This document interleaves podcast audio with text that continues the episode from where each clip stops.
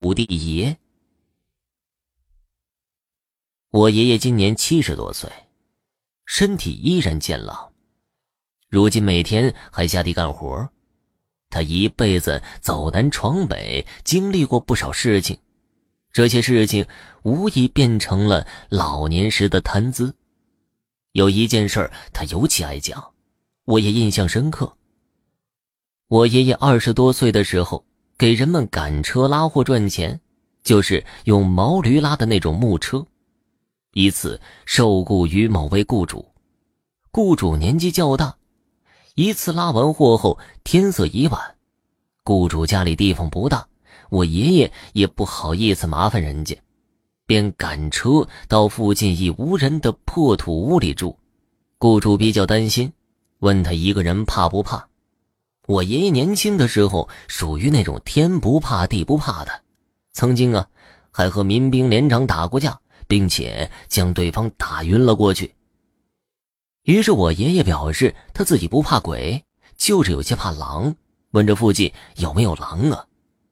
雇主说没有，我爷爷便在那里住下了。睡之前，将毛驴给拴住了，并且拌好了草料。在石槽子里给驴吃，然后就睡了。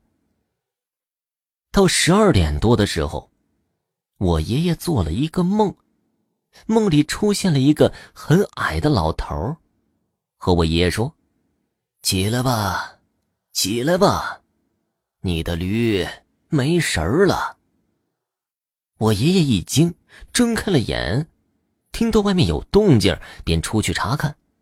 发现两头驴因为没吃的了，正在用嘴掀那个石槽子来表示自己的不满。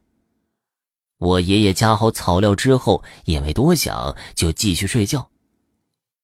到了后半夜，我爷爷又做了一个梦，还是那个老头。起来吧，起来吧，你的驴没食儿了。